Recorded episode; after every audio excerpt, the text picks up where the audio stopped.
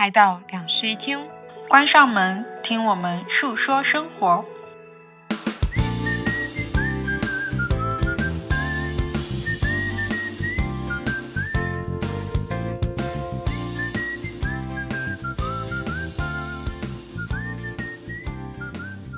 Hello，大家好，我是陈一日，我是 Sunny，这是久违的线下录音。对，嗯，然后这个选题呢，我以为我们只拖了大概两个月，但是实际上我们其实已经拖了半年了。嗯，在提出这个选题到现在已经过去了整整半年，五个月了五对对对。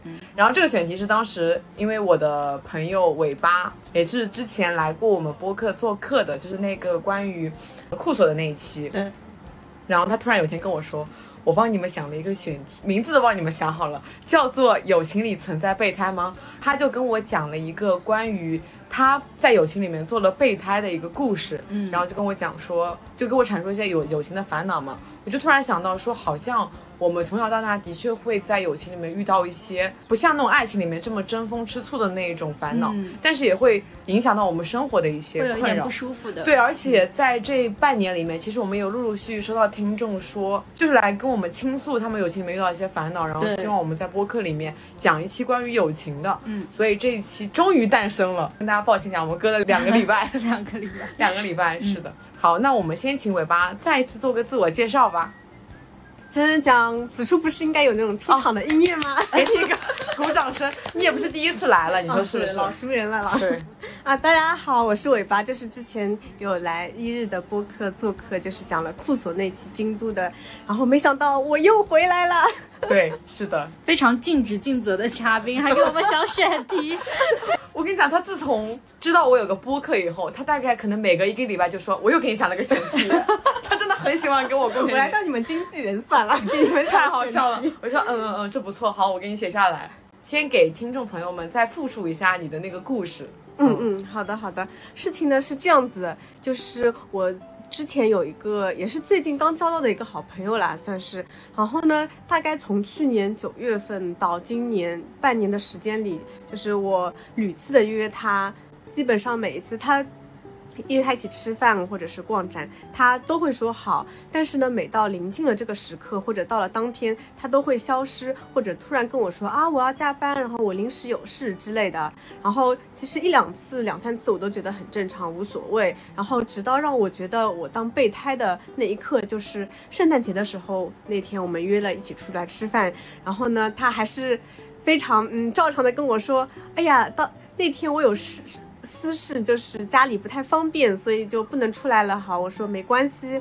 但是呢，到了圣诞节那天，因为我们有个共同好友 A，我从 A 的朋友圈里发现他们两个在一起吃了晚饭。那一刻我就知道啊，你当备胎了。对，原来我是个备胎。在这个故事里面，我有几个疑问。嗯，这就是你们在这半年的交往里面，哎，这个交往这个词一出，感觉像男女朋友，就是一直都是你主动去约他吗？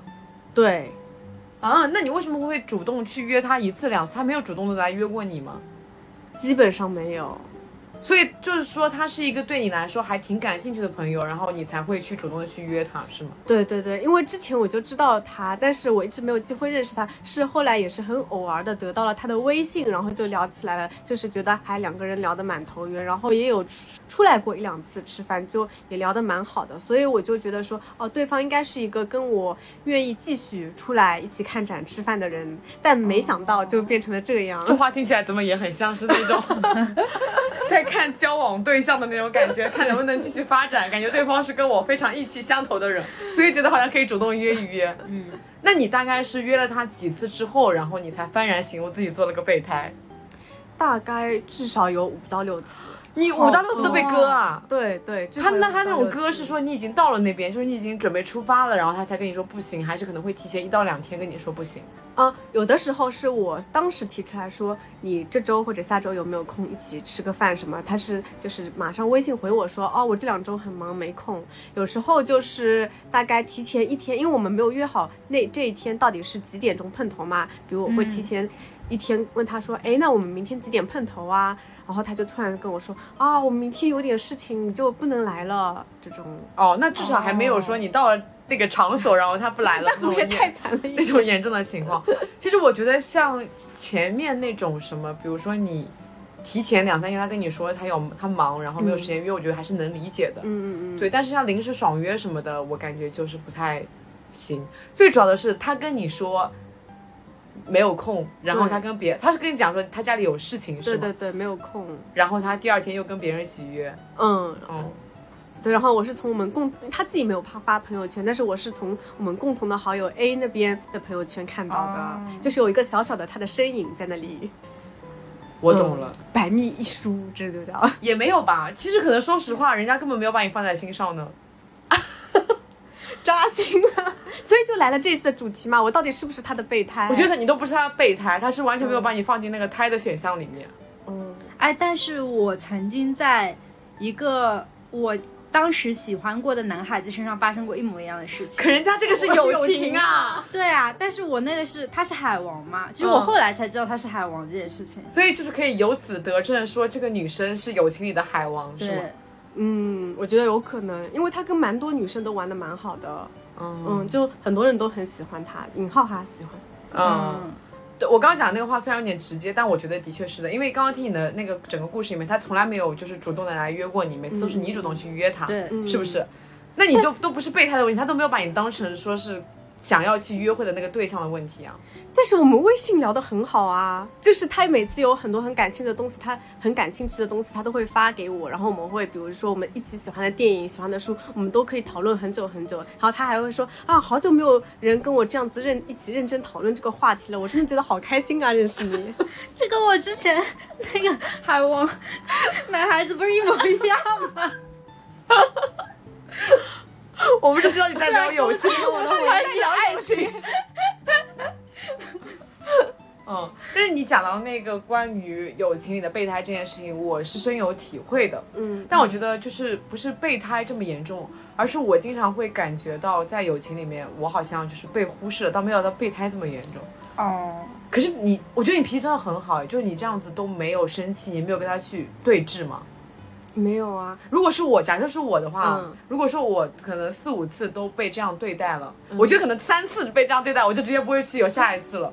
但如果说反，因为我可能对他太太倾慕了，就是太想跟他做朋友了，嗯。我的确会很主动的去对我就是因为我很想跟成为他的好朋友，所以就是他屡次三番的拒绝我，我还是想抱有一丝的希望，因为我想成为他的好朋友。嗯，嗯那所以在圣诞节事件以后，你们就也没有，就现在大概保持两个月、一个月聊一次的频率吧。以前就是、就是问 问候一下，问候一下，偶尔。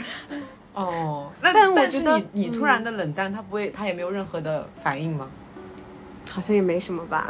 那确实就是没有放在心那。反而是应该说我释然了，就自从圣诞节的那个哦事件以后，我就释然了，我就觉得说，嗯，不能成为他很好的朋友，其实也没关系。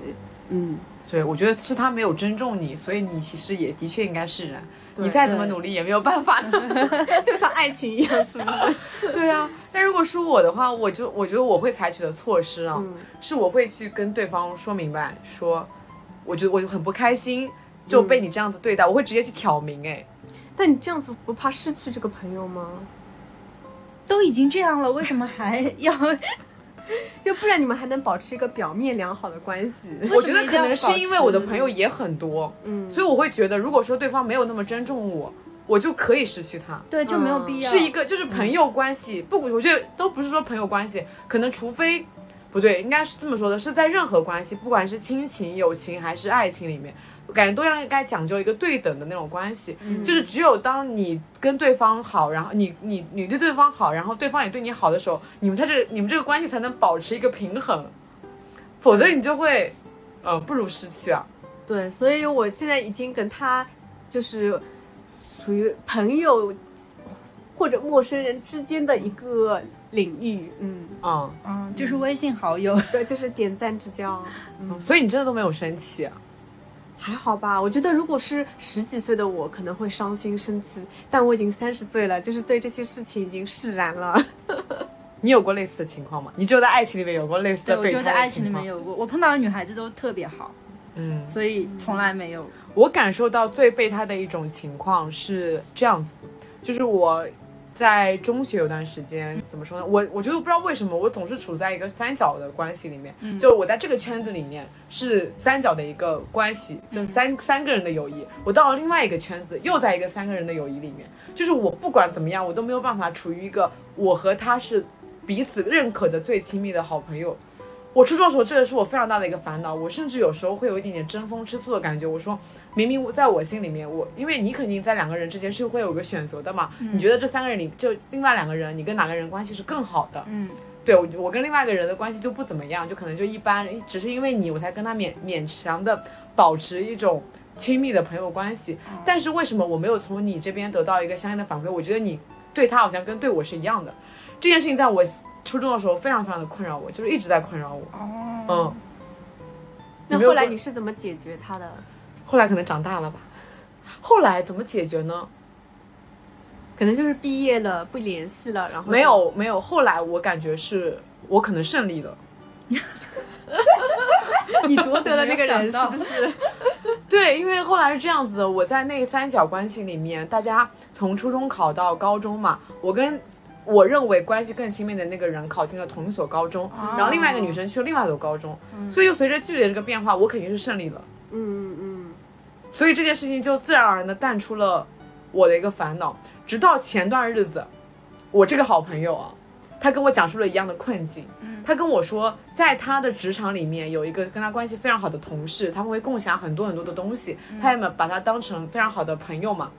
但是在这个时候，就他有段时间可能出去出差了，然后在这个过程中，有一个同事 B 出现了，然后他们两个可能相互之间的共同兴趣爱好更多，就两个人可能喜喜欢的东西一样啦。虽然他们认识时间短，毕竟他们一个地方的人，等等，然后他们俩就迅速关系变得非常的亲密。可是他是先来的，他这个先来的人却被放到了后来的位置。他还开始跟我讲述这个烦恼，说他非常讨厌三个人的友谊。对，并且他跟那个后来的同事 B 关系其实一般，但是因为 A 的原因，就是被迫要进入到这个三个人的友谊里面，他觉得很烦恼。哦，嗯，所以其实三个人的友谊烦恼的点是在于，其实你和你朋友的朋友没有那么合得来。对，是的，并且我觉得我跟你是非常合得来的，可是我又觉得你跟他又好像比我跟你更亲密，对，就会有那种比较的心理。那我很幸运的是，就是我目前为止，因为我现在身上还有，我仔细想了一下，还有三个三个人的友谊，就是三个小圈子，嗯，我们都是三个人都玩的特别好。啊就是无关 A 或者 B，就是我跟他任何两个人都可以很亲。对我如果是这样子的三角形是比较稳定的，哎，以前就会经常说强调说三角形是最稳固的一种形状嘛，但其实，在友情跟爱情里面，三角形都没有那么的稳固，嗯，不然怎么叫三角恋呢？是吧？然后我跟你讲，我在刷那个，就是我跟你讲的有劲伤心地那个小组，嗯它里面有非常多的帖子是关于三个人的友谊的。哦其实阐述的问题都差不多，就是你一定会跟某个人特别亲密，然后以至于你跟另外一个人没那么亲密，可是你会觉得你跟你亲密那个人跟他好像更亲密，所以其实是因为这三个人的友谊之间非常的不平衡。对，对，然后我我我我其实到现在我也不知道怎么样去克服这个困境，因为我现在已经没有这样的困境了，嗯，所以我就不知道如何去。但我当时说服我那个朋友就说，你应该要放平心态，就是你可以去，你不必强迫自己去跟那个朋友成为朋友，你只要去认可你想要认可的那个人，你跟他单独的去成为朋友就好了。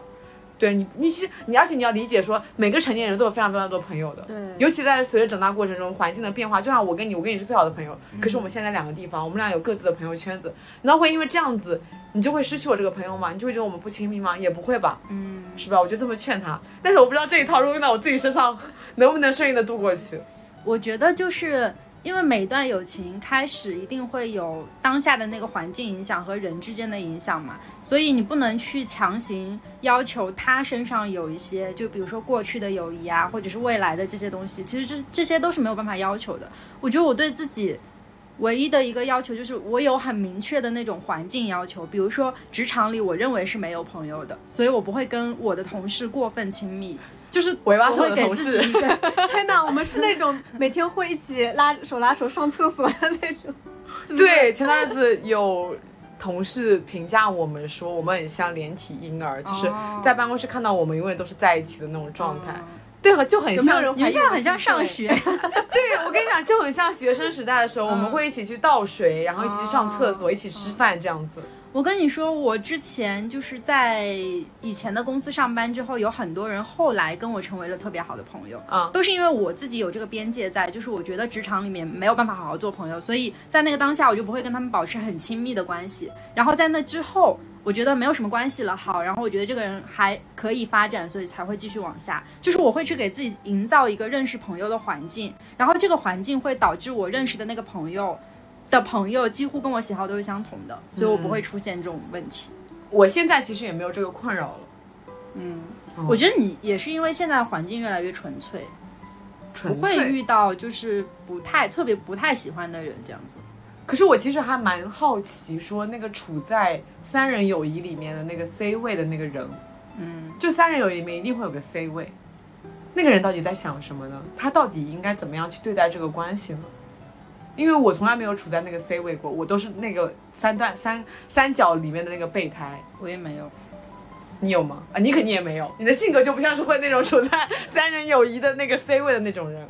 但我觉得他应那个 C 位的人应该会很想努力的使这两个人都是保持一个平衡关系吧。啊，对，嗯因为这两个人好像跟我关系都很好，我就会希望你们两个人之间也会变得很亲密。嗯，对，但其实这个东西是没有办法强求的。如果说我是处于那个 C 位的人，我就只能跟你也很好，跟他也很好，但我不指不奢望我们三个人在一起很好，嗯。对吧但？是我觉得，如果把自己带入到那个 C 位当中的话，就是因为交朋友不是那种我需要去付出多少多少时间才能证明这个友情的深浅的，嗯，所以我只要真诚的对待两个人不就好了吗？如果你们两个不可以在一起玩，那我们就分开玩不就好了吗？为什么会产生这种？又不是在上学，对，我觉得就是因为在上学才会遇到这种困扰，或者说是在职场，就是你有一个就是大量的时间，对你有一个需要大量去面对面的一个环境里面，你就不得不去面对这个困扰。你就说，比如说，呃，你们俩约好去吃什么饭，没有带我一起，然后但我们平时是一起吃饭的朋友关系，这时候你就看你你必须得计较了吧，你就很难不计较，对吧？嗯，所以这个情况非常出现的肯定就是职场，要么就是学生时代。所以像我这种不在职场里交朋友的人是不会有这种烦恼的。对我后来其实，在职场里面开始工作到现在为止，每个职场都还蛮纯粹的。嗯都是能认识好朋友的那种圈子，因为大家做的事情，嗯，然后价值观什么的都是一致的。我感觉其实是职业区分，嗯，因为像我的话有还是会有一些不太纯粹的那种商业交际，嗯。所以你在里面其实不是很能交到特别真心的朋友。嗯。因为我以前有错错认过，就这个也说到我其中的一段备胎经历，嗯。就是他是为了我手上的资源才跟我当朋友的，啊，嗯，所以我就觉得你是怎么意识到这件事情的？因为当年那一年是属于我特别有人脉的一年，可以可以详细可以听我们上一期节目。那一年算是就是我认识了很多我们行业里的巨头，然后我可以给他们牵线啊，然后给一些品牌牵线什么之类的。当时有一个女孩子为了想跟我当朋友，还报了我们公司的团，然后当时还跟了我的团，就为了这个等于说是特地来接近我的，然后跟我聊的也很好，后续发展也很好，我还去北京找了她玩。但是再往后的时候，她就会提出能不能。嗯、让我安排去跟谁谁谁见面，嗯，然后或者说让我帮忙，能不能跟某公司搭一个线，这样子。哦，前面铺了很久，铺了很久，哇，然后而且好有后面心机啊，后面这两个见面我，叫用心良苦。哦。而且后面这两个见面我全都安排了，嗯。我我也都全部给他搭线搭成功了。然后搭成功了之后，其实就还是不咸不淡的有保保留着这个联系嘛。他又通过我帮他搭线成功的朋友，又去搭了别的朋友，然后我的那个搭线的那个朋友就来找我说，我觉得你这个朋友很奇怪耶，就是他好像特别不真心，就讲话也很不真诚，一直都在想往自己的事业上面靠什么的。就是换个说法就是还蛮有事业心的。就也不能说他有问题吧，但是啊你在交友当中，如果无限的去这样的话，其实就会拖累你们之间友情嘛。然后他后来又有找我说，又进了一个新的行业，能不能帮忙找一下投资人什么的，我就拒绝了。所以你是在哪个时刻突然意识到你是被当成备胎了？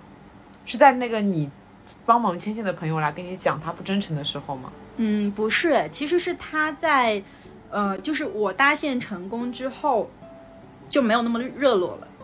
啊，就你很明显的看到对。前面后面的那个态度差别，但我当时没有想那么多，我就觉得可能是因为工作忙什么的，就你我我也会给他找一点借口嘛。直到后来我那个朋友又来找我了之后，我才意识到，哎，不对劲。嗯，所以你是从他呃，就是你意识到他突然冷淡之后，你开始往前面去追溯，然后发现他报你这个团什么，然后等等都是有目的性的。因为他之前，你从来没有思考过。对我没有思考过，因为他当时在报了那个团之后，就是很少有人会跟一个领队去聊公司的事情，因为我不会在我的团里跟他们讲说我是这个公司的谁，我不会去透露这个事情，我就只是跟他们说我是你们领队而已。但是呢，他是跟我讲说，我关注了你微博很久，我知道你，然后他也大概知道我在公司的一些情况。嗯、然后靠为了靠近我呢，也不是说为了靠近我吧，就可能是为了拉近两个人的话题。其实聊的也都是我们行业内的东西。然后我就觉得，哦，同行嘛，嗯那其实就很好聊。嗯，然后后来，其实我们的聊天，我后来仔细想了一下，就是我们的聊天话题也基本上都是在行业内啊什么的，就没有说到喜好上面，哦，就是在围绕工作聊天。但是共情你是不的点是后面去复盘了一下你们的友谊线？但是共情的点是在于，因为我跟他是差不多年龄的人，然后我们两个在行业的位置估计也是差不多的，所以就有很多共情的东西可以拉近关系。哦，那你们现在还保持着？没有我把它删了，哦，哇哦，嗯，学学人家算是有劲的，有劲了，是不是？有劲伤心地需要你。你谢谢他不，伤心，伤心吗？我不伤心。你伤心吗？还好，我已经想开了。嗯，这就是三十岁吧。嗯，对，想开了。我觉得我那个是因为不是我要去靠近他的，是他现在靠近我的，所以我我唯一那你那一难过的也刻有找他质问吗？但其实也很难去质问吧，因为你没有什么明确的证据。对对对，所以你是意识到这件事情，立刻也把他删了吗？也没有，其实是再往后，就是他再提出来能不能帮忙找投资人什么之类的，哦，然后我觉得很过分，就是有一些要求，因为在我当时那个情况下，就是你说如果想牵线投资人的话，会提出我现在的公司具体的情况是什么样子的，然后希希望你能够帮我介绍什么样的投资人。嗯，他就是我知道你好像认识那个谁谁谁，哦，明白吧？这就很冒犯，因为我确实认识那个 VC，可是我跟他也只是商业上的关系。那我去给人家递这个牵这个线，我还得欠人家一个人情。然后他的语气其实也没有非常，就是放的很尊重。但是不得不说，他这样子的确算是蛮有事业心的，就是在一步步拓宽自己的人脉。对只是他的方式不是非常的磊落。对的，可他真的很牛哎，他就是铺了这么长一条线，嗯，嗯，还来报你的团才跟你接近。对，这就是那种传说中小说里面那种非常有心机的女二号吧？我觉得她很厉害，但是她错把就是这个东西去变成了友谊对来，是的就，这样子很难有真正的朋友。她把所有的朋友都当成工具。对，是的。那你们还有什么就是被当成备胎的情况吗？没有，但是我有个问题，就是想问问你们是怎么思考的？就是比如说曾经跟你玩的很好的朋友，但是后面就是你们也渐渐不联系了，然后他也跟别的，你又发现他跟别的朋友又玩的很好，你就是怎么看待一些你们以前很好的友谊在逐渐消失这件事情？是非常正常的。嗯，你会觉得伤感之类的吗？哎，不过我可以给你讲个反面的例子啊，嗯这不叫反面吧？是其实呃，大家毕业以后嘛，随着环境的不同，然后你肯定是可能一两年不对，一年可能才能聚一次。比如说我跟我那些中学的朋友，因为大家都在诸暨嘛，那时候肯定是常常见面。但是如果大家不是都呃随着去读大学，或者是随着去工作，可能一年也就回诸暨这么一几几次，然后几次里面也可能只有那么一次能凑到一起见面。然后平时可能也不会有那么多的共同的话题去聊，因为你们的生活是不交叉的，是不重叠的嘛，你们没有这么多相似的事情去发生、去展开。嗯，可是我发现，就是因为可能有那个基础在，我们每年那一次聚会的时候，好像没有任何的隔阂。然后我我这个问题就就这个问题，我有我跟我一个朋友展开过，是我有个朋友，他其实一直不是很好意思来联络我，因为他他感觉我们好像过着不一样的生活了。然后主动来聊，感觉也是那种尬聊什么的。但是当我们时隔两年，然后可能又睡在同一张床上的时候，他突然开始跟我说，觉得好像我们这么久没见，那个时间的距离完全没有打破我们之间的关系。我们再一次重新面对面聊天的时候，好像又感觉又回到了我们最亲密的那个时刻，就是所有的记忆啊，然后所有的那种话题又全都回来了。所以其实。真正的好朋友是不管你们分开多久，分开多长时间，然后多久没有聊天，只要再一次面对面的时候，其实你们还是能那种非常真心的去聊一些话题的。如果说那些呢会随着时间而慢慢就随着时间，然后友情慢慢简单，那些朋友可能本身，即使你们在同一个环境里面，你们的友谊也会慢慢的简单，所以其实没有什么非常好去在意的，就说明那些不是你的真朋友。对，我觉得是的。嗯嗯嗯，就是友情这个东西，不是跟爱情一样，说什么我们好像淡了以后就，就因为可能时间，然后因为地点，然后因为距离什么的，就会，呃，从此没有办法再继续下去。友情就是真正的友情，我觉得就是随时可以再续上了一杯的那种感觉。嗯嗯啊，我也有过差不多的情况。我是大学里面有一个圈子，是我们当时一起学摄影的一个圈子，然后嗯，四个人。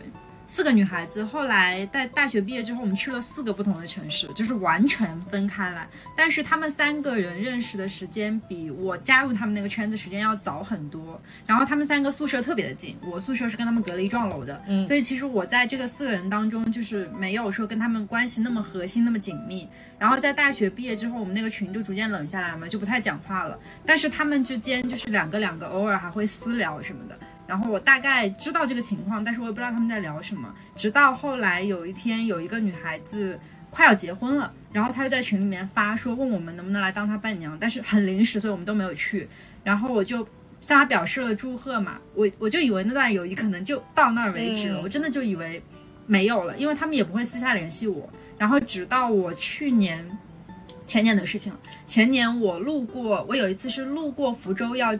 去哪里出差？然后我在福州的时候想起那个姑娘，她在福州就是工作，我就把她约了出来。嗯，约了出来之后，我们一聊天，哎，还是原来的感觉。对啊。然后她就跟我讲说，其实我们三个都有在惦记你，我们私底下有在聊你，但是好像你这两年很忙，所以我们没有敢联系你。对。然后，所以我们现在还是保持了很好的关系。是啊，所以你有那种随着时间然后慢慢变淡的朋友吗？有啊，就是有一个，嗯，我虽然我们是高中认识，但据说你再讲一遍，你这个话，虽然你太过分了吧？虽然我们是高中的时候才认识，但是。但是据说我妈妈和她妈妈在我们两个三岁的时候就已经带我们两个见过面的，所以我们一直就是默认我们认识的那天是三岁认识的一个好朋友。对，就是我们也是哦，对，这个他就是刚刚你说的有三角关系友谊中的 C 位，就是我跟另外一个朋友，就是每天都会为了他有一些小小的争风吃醋。哦，然后他还会有时候，他还会以以前写了一封长信给我。就是说我没有冷落你，其实其实我也，呃，跟你跟他都很想做好朋友，就是你在我心里一直有很重要的位置。这样子一看哦，做 C 位那个未必是非常轻松的一个人。对啊，好像看他好像是在友谊里面获得了一个胜利，但是他还蛮辛苦的，他要去维系这段关系，就是要照顾你们两个人的感受。对，但是因为后来毕，包括就是读大学，我们也走上了截然不同的路，然后我是去。念书，然后包括去国外留学，然后他就是考到了幼师的学校，然后他就成为了幼儿园老师，然后他在幼儿园老师里面又有一帮幼师圈的朋友，就包括他现在也结婚有孩子了，他的生活话题都是围绕孩子，然后我就会有一些些的困惑，就是一方面是他里面发的。朋友圈的日常内容都是包括他的孩子，还有他的幼师圈。然后我们基本上除了生日以外，其他三百六十五天也都不会再联系对方，就有一点点的困扰。就是我觉得这段友情正在淡去，所以你是伤心的吗？会有一点点伤心，但也会因为自己三十岁了，过 不去了。下次我们来开个话题，人到了三十岁和二十岁会有什么不一样的感悟？就是，但是同时又很祝福他，就是因为他是真的很喜欢这个职业，然后也真的，因为他的从小的心愿就是要有一个孩子，好像有点奇怪，是不是？高中的时候 想要一个孩子，因为他真的很喜欢小孩，所以就是又祝福他有了一个自己的孩子，以及他有一个又是这样的职业，就是天天可以接触很多小朋友，嗯。那你有没有想过，就是你们离开你们曾经学校那个环境之后，再去维系你们友谊的关键是什么？就还是靠着高中的那段友谊的回忆，一直在维系着我啊们直到今天的我。觉得人和人要维系下去是要发展新的回忆的。对，对嗯如果说没有新的东西在发生的话，嗯，就只能去每次见面的时候都说，哎呀，我想遥想十年前怎么怎么样，就是会腻的。大多数我们讨论的 都是这个话题，就是如果见面的话，就是在回忆过去。嗯，因为没有新的话题，因为他很忙，然后我们一年才见个一两次，就完全没有机会去创造新的回忆。你要这样子想，友情，因为人会变，他已经不是高中那个他了，你也不是高中那个你了，就是人变，所以友情也会变啊。嗯，你跟他成为好朋友这件事情，其实是高中的那个人，高中的那个他，并不是现在的他。所以其实你现在跟他没有办法再成为好朋友，也是蛮正常的事情，嗯，对，是吧？所以我就是一直拿就是一句话来安慰自己，就是在高我已经三十岁了，过不去了这个梗。烦死了。我已经不会像十几岁那样子了。就是在他的高中阶段是由我来陪伴他走过，那么现在呢、是由其他的人来陪伴他走过这一段他的三十岁到四十岁的历程，那我就可以渐渐的退出这个舞台了。嗯，我就是用这句话来安慰自己。对，这么一想，其实我发现我的好朋友，从初中开始的好朋友，到现在还依然是非常的好的朋友，哎，我觉得还挺了不起的。嗯，那在你心里有没有一个 number one 的位置，永远有呀一个人保留？就是那个中学的时候曾经是 C 位，后来我胜利的那一位。我跟他成为朋友是因为，首先我们俩的那种什么等等三观啊，什么都非常的相似。然后我觉得我之所以成为好朋友，是我一直把他当成是一个非常了不起的人。他在我心中的一个形象就是情绪很稳定，然后各方面都非常非常的优秀。我就喜欢就优秀的人。懂了。啊、那你们现在常见面吗？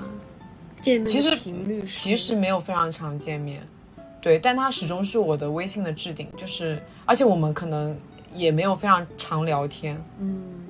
但是就是会有那种非常私密的事情，我会想到第一个去跟他说，然后他也是这样子，嗯。然后他是比较巧的是，我记得我中学的时候，我们刚刚进入初一那个班的时候，每个人需要在一个签到表上签名，然后当时我看到他的名字，因为他名字还蛮特别的，我就我就呃念了他的名字嘛，然后后来我们就成为了初中的第一次的那个同桌，嗯，对，然后就是一直做好朋友下去，后来考考中了同一个高中啊这样子的，然后一直到现在都是好朋友的关系，嗯，对。就是你心目中那个第一的位置，永远是为他保留。对，就是我不知道你们会不会给朋友排第一、第二这样的顺序。我感觉人应该是会给朋友排亲密度的吧，会，是吧？嗯，对吧？我就觉得他应该就是那个第一名的那个位置，永远就是。但如果说大家问我说你最好的朋友是谁，我就会第一反应想到他。那我可能我心目中那个第一，就每隔两三年就会换。哎，那我也是，其实也，那我最近是不是你的近期第一名？嗯，算是。哎呀，算是吧。这个怎么听起来很委婉的样子？你现在也算我勉强的那个第一吧，就是跟他并列的关系因。为我觉得就是你怎么不开心一下？我跟你说，你现在是我哦，我勉强。很开心，我特别开心。不要问，我怕你伤啊，心你。看三角关系出来了哈，三角关系。我觉得这个东西会跟就是我近况，就是所在的城市和我在的工作会有关系。对，因为其实如果来说，就是如果说你现在不是在上海，然后你在一个别的城市，就是换我们换一个人，糯米在上海，他住的离我比较近的话，那我最先告诉的事情一定是告诉他的，就是因为地域上离得很近。但是我觉得你非要去拿这个东西来排序的话，我完全不能拿所谓的亲密度和就是相似度这些东西来排序，没有办法，因为我觉得每个朋友都不一样。对，所以对于我来说，地域越近，可能那段时间越亲密。所以是他是两三年会换一个，你是随着距离会对，我觉得是我是随着距离来的，因为我有一些，我有那种就是特别真的算是三观很合，就是我觉得。嗯，甚至性格可能都跟我一样，我跟你性格不是相反嘛，就是他是属于连性格都跟我一样的那样的人，但是他离我特别的遥远，嗯所以我不会所有事情都跟他讲，因为没有办法，就是不可能说在这个情况下去共情到彼此。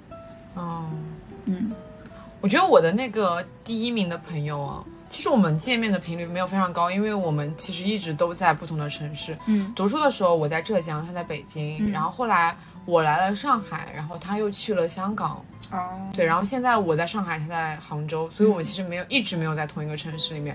但是因为就是一个是因为年岁的积累，从初中开始一直陪伴到现在，然后他在我心中其实是有一个像是精神支柱一样的存在。嗯对，所以我会感觉我有发生什么重大的事情，不管他有多能去，我都想我都会想要去跟他说，我们之间那种亲密度已经不是说。是那种说因为距离呀、什么样的而有、而存在的那种友情关系了，嗯但其实我并不知道他是怎么样看待我们这样友情的。哦我应该默认了他把我也当做很重要的朋友吧？他有什么重要的事情也都会跟你说吗？我觉得是的。但是我觉得你其实是能感觉出来的，就是友谊的亲疏这件事情，对我觉得能很明显的感受到他人对你的真诚度。对，而且我是那种假设我在这段友情里面，我感觉到你不真诚，我会非常直给的说，我觉得你哪里让我不开心了。然后如果说你还想继续保持这样的朋友关系的话，我劝你最好不要。你好直给啊！我我会很委婉的提点一下，问一下，然后我就觉得我不开心就撤了。对，我就觉得我不开心。嗯，而且我之前有跟你讲过，我是那种对待我感兴趣的人跟对待我不感兴趣的人非常表现很明显显的人。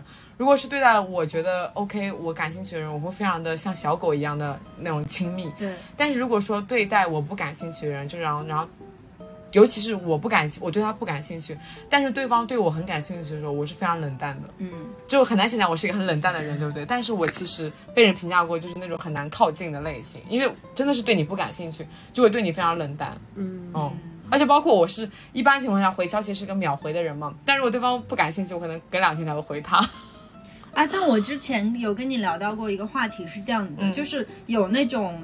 嗯，就是对于你来说是一个普通朋友，但是他可能想要跟你成为特别好的朋友，所以对你很好，然后你没有办法拒绝他这种情况。不会啊，你之前不是说有过吗？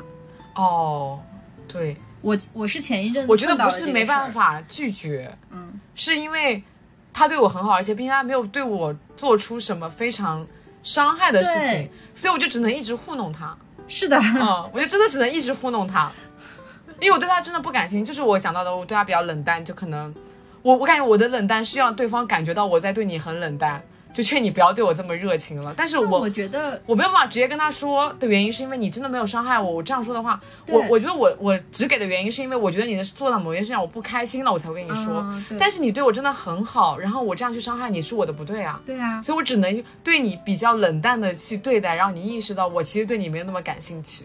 我觉得我之前也是这样去处理这段关系的，但是对方感觉不到，是不是？对，那就是对方的问题了。你只能冷淡着其实，是一个蛮尴尬的情况。对方只是你的备胎罢了。不是备那不就是我那个一一开始的不是备胎，我是根本不会答应跟他要出去玩什么就是我会直接拒绝这件事情。而且我也不会说想他这样子其实也差不多了，对方就是在糊弄他，就是跟他说好啊好啊，但是隔两天就说我没事，我没空哎那。他为什么不当场？为什么不当场拒绝？呢可？能人家性格就这样子的，人家觉得这样子委婉啊，就是当场先答应你，然后给你拖一拖，然后再说我没空。可能人家就是用这样的方式，就是习惯这样的方式来委婉的敷衍你呢。那他既然不想跟我做朋友，那他为什么偶尔也会发一些我们共同感兴趣的话题哎给我？对我觉得这个然后再就很不聊呢。就海王吧，不懂这个只能是海王行为了。对啊，就对你没感没兴趣，但我又想吊着你。就有没有一种可能，就是对方只享受线上聊天的过程，他不喜欢在线下跟别人聊天？会会那他为什么要跟你那个朋友出去玩呢？好问题？对啊，他只是不想跟你线下聊而已。哦哦，好的 哇，我是不是太伤人了可能今天？见见到我比较紧张。但你已经缓过来了。嗯，对，现在已经无所谓了。反正我还有这么多的朋友，我还有 A B C D，就是 A 到 C 都数不过来的朋友，对不对？对啊，我觉得长大以后的好处就是，我觉得太多人有友谊的那个问题哦，就在于他们可能没有备胎，有没有这种可能性？就他们会非常专注在我某一个朋友上面，就是感觉我全世界只有这一个朋友，然后他好像没那么在意我，我就非常非常的伤心。所以其实有备胎不是一件坏事情，就是可能备胎这个词用的有点奇怪，只是我想说去阐述你你有非常多的朋友不是一件坏事情。对对，就你不要友谊又不是，就是可能爱情是需要一对一的，但是友情又不是一个需要一对一的东西。就是我只能跟你忠贞不渝，我只能跟你做好朋友，我就没有，我可以发展很多好的朋友啊，是吧？对，所以你们刚才讲到的那些，就是三个人的友谊的不快乐的那种情绪，我只在男人身上感受过。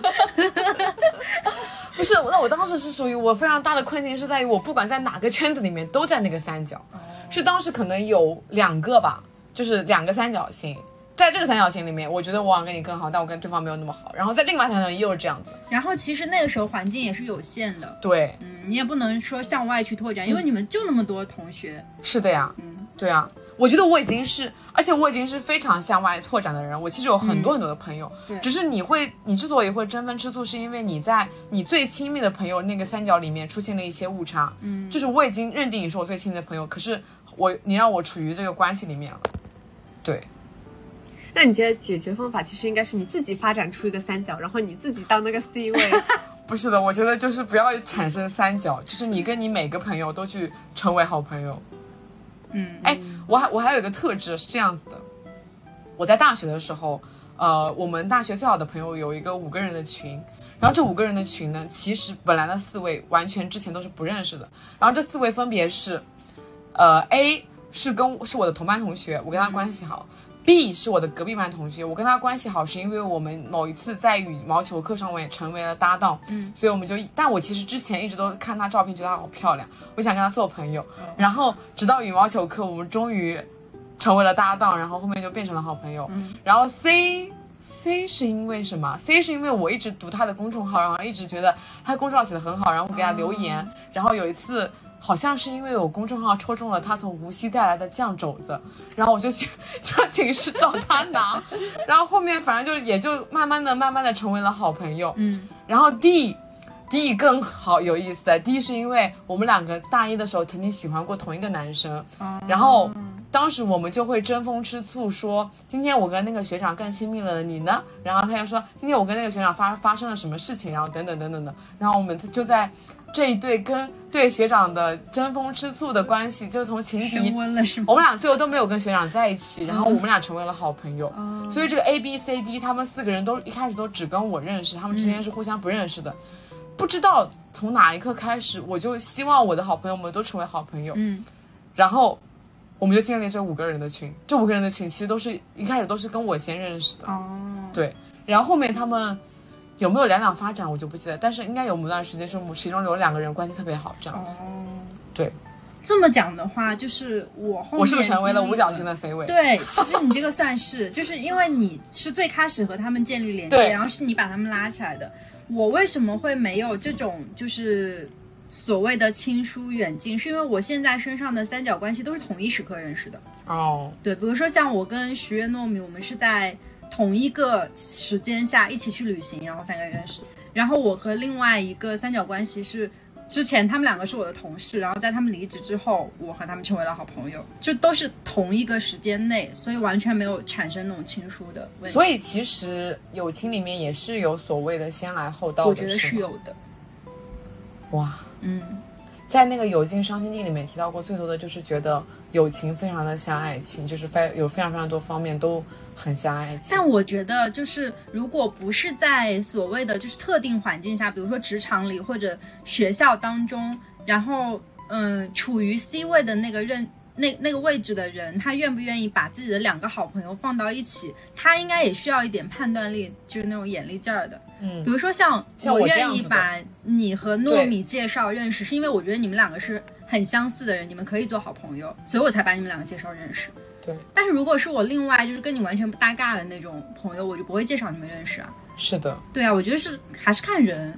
我后面就成为了一个非常希望我的朋友跟我另外一个朋友，就是大家一起成为好朋友，一起玩的那种类型。所以有很多，但是其实你在就是希望你的好朋友和另一个好朋友认识的时候，你不是也会去制造场景嘛？就比如说约他们两个同时一起去干一件什么事情，这样就很容易成为好朋友，而不是说像以前在学校或者在职场那种就是没由来的，没由来的大家只能在那个空间跟环境里面去面对面。对。那你会很担心，比如你介绍一日和糯米认识，然后他们两个变得越来越好，然后开始他们俩一起玩，然后渐渐疏远你吗？我可能有这个自信哎，是哎，嗯，你这么一说，好像的确可能会有这种。嗯，对，会有这种，可是我觉得，当我把我的两个好朋友，就是都介绍他们认认识的时候，我应该是有想法说，我觉得我们可以一起玩的很好吧。对，就而且是三个人希望三个人可以一起玩的很好。我觉得，如果是就是产生你刚刚说的那种情况，就比如说他和糯米玩的很好，他们两个就经常一起玩，不带我了的话，那某种程度上我也不适合这段友谊，对啊所以我可以同时失去这两个朋友。对啊，嗯，认清楚这一点就好了。嗯，是的，就感觉友情就是一个当断即断，怎么有点怪怪的？就是当你意识到你们你在某一段友情里面被不公平的对待了的时候，你就应该去当断即断。对，但它跟爱情一样，都是有沉没成本的。你会想到你以前付出的这么多，你就有点舍不得哎，可是我会觉得友友情会比爱情更好割舍一点。嗯，我也是，嗯，主要还是因为因为爱情是唯一啊、，对友情有很多啊。对啊，你就是你很多的这种一定不会付出精力超过你唯一的那一个。是啊，包括你在，不过的确，说实话，我还是我还是那个感觉，就是所有的在跟我们阐述困扰的原因，都是因为他的朋他的友情很单一。那在这种情况下，我们还是觉得你应该去多交朋友。对，对。然后我还想提一个关于备胎的一个场景，虽然我好像本人没有经历过这样的事情，嗯。但是我应该有听到过类似的故事，就是比如说，嗯，有一个我们的我的好朋友，然后她在爱情里面就是受了非常多的苦，然后来跟我们哭诉她男朋友怎么怎么样，就是非常就是一一整个大哭诉，说我男朋友不行啊，然后怎么怎么样，然后你作为朋友肯定会开始跟他一起数落她男朋友不行，然后你就开始劝她分手，对吧？但这个时候呢，人家又和好了，你变就变成你是里外不是人的那种状态，你就好像成为了一个他们这段爱情里面的一个牺牲品，就是成为了一个备胎一样的角色。你们有遇到过这样的情况吗？我碰到过，啊，你碰到过我？大学的时候碰到过。其实我没有碰到过。嗯我我大学的时候，那时候年幼不懂事，嗯就是没有想过会有这种这个后果。因为当时那件事情发生之后，就前面跟你说的情况是一模一样的。之后那件事情就是她交那个男朋友真的是个垃圾，然后那个男朋友知道了我劝他的那些话，就查他的聊天记录，发现了我劝他的那些话之后，就开始跟他挑拨我。就是开始跟他去挑拨我跟他的关系，然后说你怎么会有这么一个朋友？就是你那个朋友怎么怎么讲话这样子什么的，所以那个朋友被挑拨了吗？被挑拨了。天哪，太恋爱脑了。嗯，然后我后来在知道这件事情之后，就这件事情好神奇，这件事情还是那个男生的室友告诉我的，啊，就那个男生把这件事情跟他的室友讲了，好死不死那个室友有一个是我曾经部里的人，跟我很熟。然后他也知道我们这个圈子里面发生的故事，因为是一个很小的圈子，大学里面其实就是一个部门之间的圈子。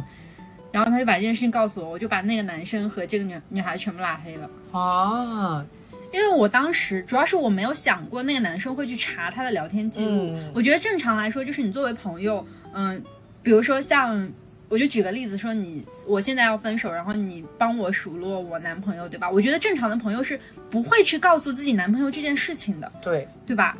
而且啊，比如说，当我要面临我的友谊跟我的爱情对立的时候，我会非常明确的跟我的爱人说，你不要去 judge 我的朋友。对，我觉得我的友谊是不容被你质疑的。对啊，那是我的朋友，你为什么要去判断我的朋友适不适合我这个问题，对吧？虽然他也，虽然我的朋友在判断我的爱情是不是和我哈，嗯，对啊，但是就是说，嗯，我自己可以判断说我的那个朋友到底是、嗯就是跟我合不合得来。对，我觉得不应该是通过你的两三句话就能挑拨离间的。其实这个事情也可以相反的去呃转换到爱情里面。当我的朋友一味的在指责我的爱情不对的时候，其实当只有我本人意识到我的爱情不对的时候，我才能真正的分手。对，对，而且我自己在我现在的这一段爱情里面，我其实是不喜欢我伴侣的朋友的。嗯，对，但是我会很明确的告诉他，我不喜欢你的朋友，我不想和他们一起吃饭。但是你想和他们一起吃饭，随便你。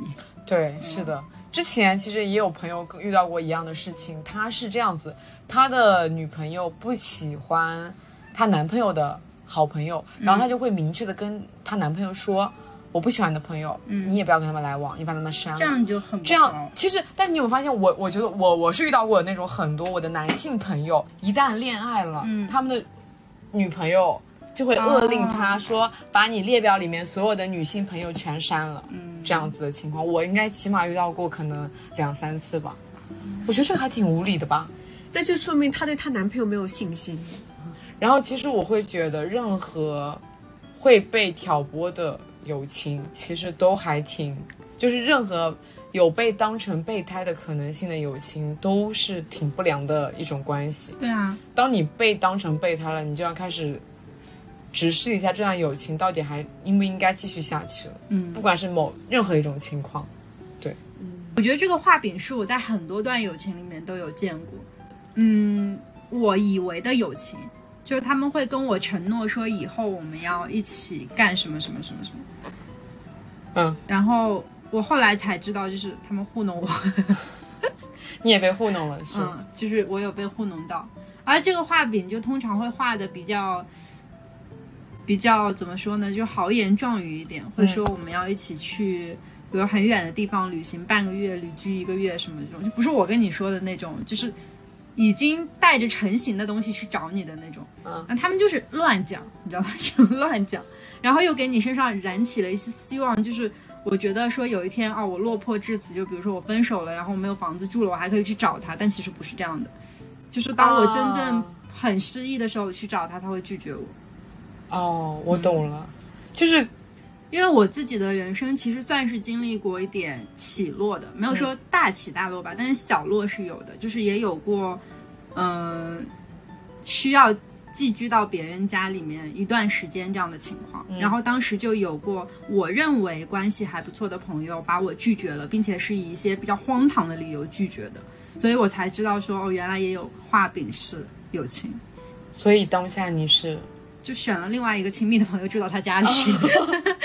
总的来说也是有备胎的。就是因为当时那个情况是，就是我在北京嘛，就是那最开始肯定是找北京的朋友，然后我另外那个很亲密的朋友，他可能离北京稍微远那么一点点，在另外一个城市，嗯，就是去找他的话没有那么方便，所以我第一反应就不是先去找他，肯定先去找我北京的朋友，但是我北京朋友发现，嗯，不行，所以我就又去了另外一个城市，住到了别人家里。哎，我突然想到了刚才尾巴那个情况，就是你一开始讲那个情况，就是被爽约什么的。我在我有一个朋友身上有遇到过，我跟他也是从初一的时候你，居然还有被爽约的情况，对难以置信。而且他是那种很过分的，是在我已经本人已经在那里了的情况下，嗯，然后跟我突然说他不来，甚至都不是他不来了。我跟你讲是这样子，我一直不是很懂他的原因啊，是他可能五次说谎里面可能有三次是真的，然后他就会另外两次用一样的理由来搪塞我。就比如说有一次他说要来我家，但是我就等了他很久都没有等到他消息嘛，然后可能我就一直打他电话，他不接，我怕他出什么事情。结果可能大概过了几个小时以后，他跟我说。他的手机落在了出租车上，然后他一直在找他的手机，以至于一直没有回我。我觉得这应该是真的。然后后来呢，还有一次是，呃，我跟他一起约了电影院，然后可能是电影都快要开始了，他没有出现，我自己去看了嘛。然后大概过了蛮久，我还担心他，就是他又是没有出现那种，也没有回我任何消息。然后他说他出车祸，就是撞车了，就是可能车被摩擦到了，就类似这样的事情可能发生过，反正很蛮多次的。我觉得里面一定是有几次是真的那种成分，但一定也有几次是假的。嗯，但我不会去直接戳穿他说，因为你没有办法去戳穿他是假的，因为他跟你讲的情况都是那种有可能会出现，然后你如果万一是真的呢，你去戳穿他，就你分不清楚到底哪次真哪你说你给我次假。拍一张车祸的照片，对呀、就是你懂吧？就是你没有，你知道里面一定是有真有假的，可是你不可能去戳穿他，因为你不知道那一次到底是真还是假的。如果那次是真的，你戳穿他了，就好像显得你变得很你你是一个很奇怪的人，就人家跟你说你他出车祸了，你反而去质疑这件事情是不是真的。你跟他说对他手机掉车上了，你质疑这件事情是不是真的？对，但他这样子的情况，我我我觉得是个正常人应该都能感觉到他一定是有撒谎的。我不知道他是出于什么样的这种心态，最后爽了我的约。可是呢，抛开这些情况以外，他在平时是对我一个非常好的人。对，我们也是会一起吃饭，然后一起旅行的关系，然后平时可能聊天也都是非常合的。但是这件事情让我觉得一直不愉快，以至于我后来就没有再没，就是比如说我回家了，我不会不会主动去约他了，我就让我们的友谊保持着这个不咸不淡的一个关系了。哦，就会有个疙瘩。但是这件事情让我真的很不爽。嗯，对，确实。可是他每次跟我讲的情况是，我觉得可能拿捏拿捏的这种心态，他会用一个紧急的事件去告知我，可是这件紧急事件我没有办法去怀疑他，对，而且你甚至没有办法去质问他。对我只能关心他了，我甚至只能，我甚至还要去关对啊，心他。反过来还要关心。对，但我突然想到这件事情，我之所以之前忘了这件事情，是我已经把这段友谊给不咸不淡的处理了。我觉得就算是如果他真的真的是发生了那些事情，然后没有办法来赴约的话，也只能说明你们两个之间就太不幸了，没有缘分。对，没有缘分，老天都不想让你把友谊继续下去。然后反正不管怎么样，现在我处理这段关系就是，嗯，就这样吧，嗯，嗯，佛系，对。所以我觉得友谊其实也蛮脆弱的，会因为很多这样大大的小的事情，然后把你们之间友谊给磨灭掉。所以维系一段友谊也非常的不容易。嗯，但是我又会觉得，有时候感觉真正的友谊是不需要你花很多精力去维护的吧？其实就是自然而然就会一直存在在那边。我觉得其实最重要的就是真诚。嗯，就好像我跟我那个 number one 的朋友，嗯我感觉我们之间可能就从来没有过啊，除了那一段三角关系以外，就是后来后来我感觉就从来没有说我们好像维护过这段友谊吧。可能有时候时间久的，可能也有个几个礼拜没有聊天，然后也觉得还好。对啊，就是没有说我一定要每时时刻刻跟你去分享，我们每年一定要见多少次数以上。对但是我会觉得你在我心中的那个位置始终是那个第一名。嗯，对啊，所以真正的友谊其实是可以没有花费那么多精力去维护的。那什么样的友谊是需要去维护的？一段关系的那种友谊，我觉得其实还是有的。像我现在有有一些小圈子是分散在城市各地的话，嗯，就是我觉得这个维系是至少是见面的那种努力维系吧。嗯就是你不能说永远只是保持线上的联络。其实像我，我有一个规则，就是我和我自己同城市可以经常碰面的朋友，我们之间是不会互送礼物的。就是这是我自己可能比较个人的一个，因为我觉得能见面，那其实就没有靠这个东西去维系感情。但是如果说是这些离我城市比较遥远的朋友，我们生日之间是会互相送一下礼物。哦，这就是我们不互送礼物的原因吗？我觉得对于我来说是的，就是已经比较常见面的，就没有必要靠这个东西再去维系了。嗯对，但是日常带一些小东西什么的还是很正常的。嗯，嗯，那些送你礼物的都不是真朋友，比如我。没有没有没有没有，你每次送我礼物的时候，我都很开心。嗯，是的，我都非常的珍贵、宝贵的把它们收藏起来，每天细心的擦拭。嗯，好，那我们这一期关于友谊里的备胎是不是就差不多讲到这儿？嗯，其实我感觉总结一下，就是如果说你在一段友情里面感觉到自己是个备胎，你就要及时抽身。不对，你是不管在任何情里面，你只要感觉到自己是个备胎了，你就要及时抽身。我觉得就是，嗯，你在任何一段情感关系里吧，真的可以扩展到情感关系里。只要你开始觉得不舒服了，你就可以去反思一下到底出了什么样的问题。对，嗯，然后反思之后。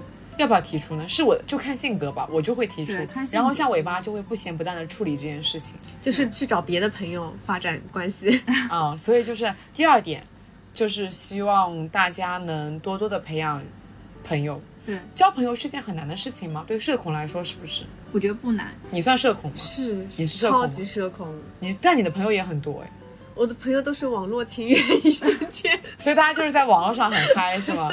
然后私底下见面的时候就开始我觉得是怎么说呢？就是一个人散发的气磁场会把相同磁场的人吸引过来。所以我虽然是个社恐，然后我也不会主动去交朋友，但是就哇那我感觉到了你就是想跟那个把你当成备胎的人做朋友那种决心。对作为一个社恐，四五次去约他，对，因为我通常是不会去主动约人家，或者也不会主动说我想认识你之类，都是跟我一样磁场的人，就是自己靠过来，然后变成了朋友的关系。嗯，对我感觉就你们俩是，我是没有交朋友这个烦恼的。对我真的从小到大朋友就很多。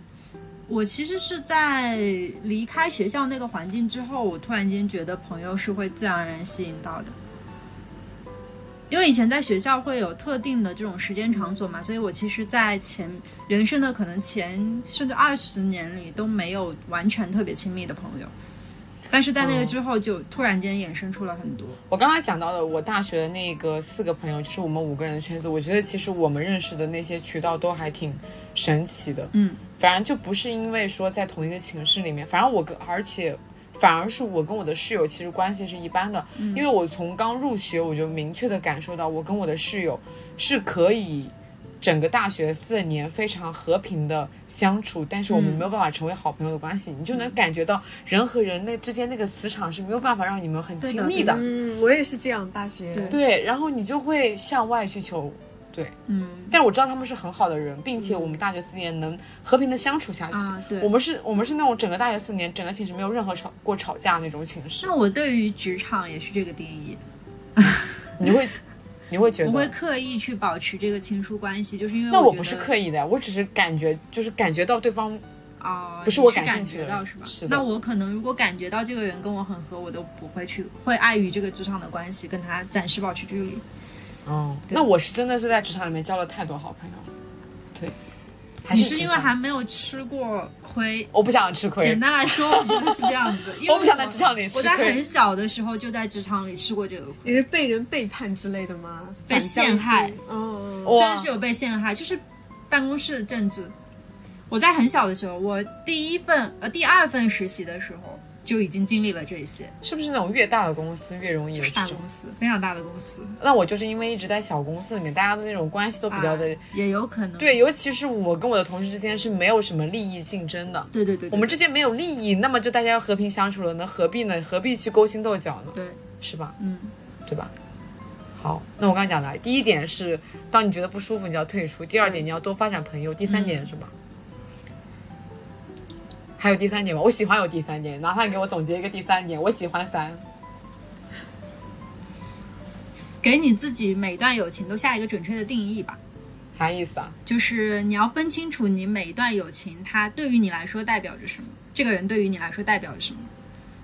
那我交朋友的时候都没有想这么多的。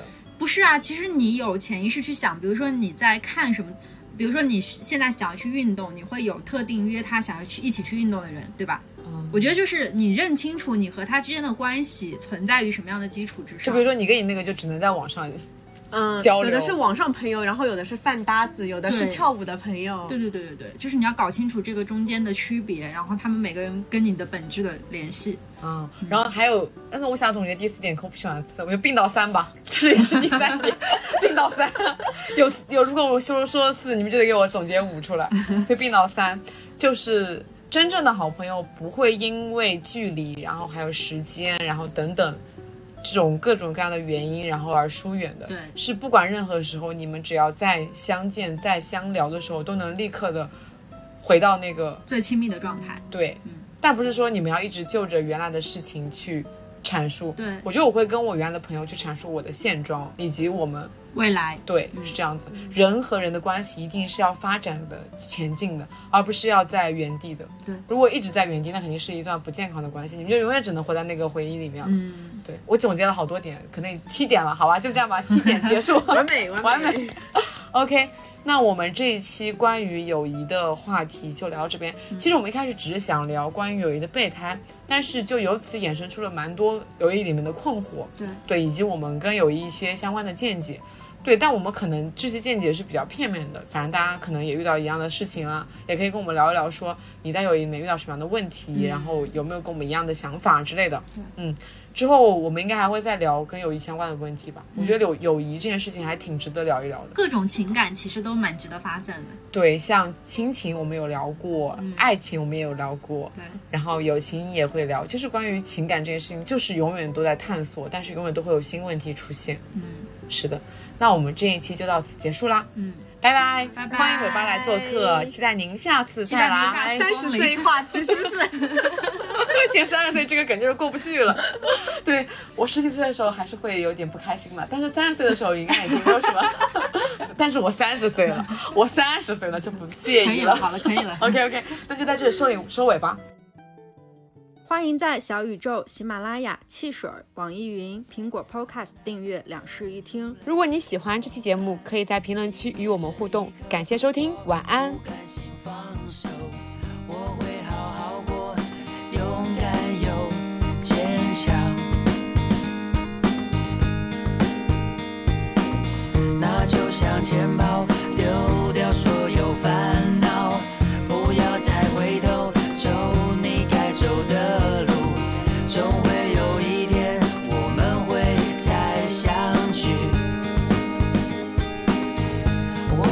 我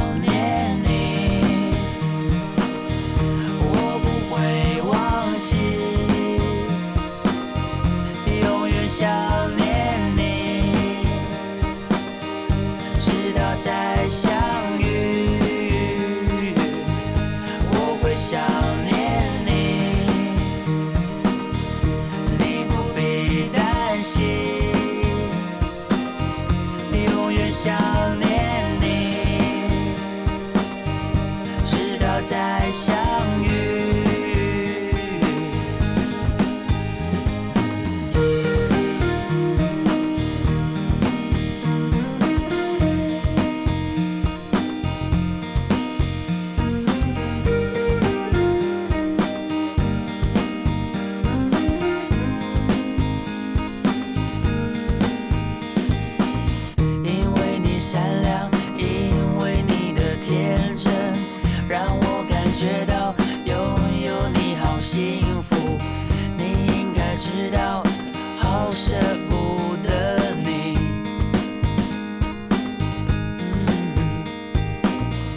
下的泪水，一颗颗都是爱，最后的言语，句句都是感伤。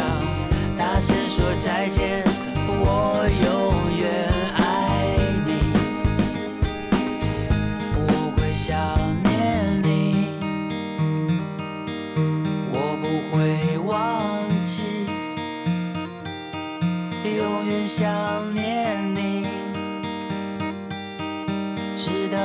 再相遇。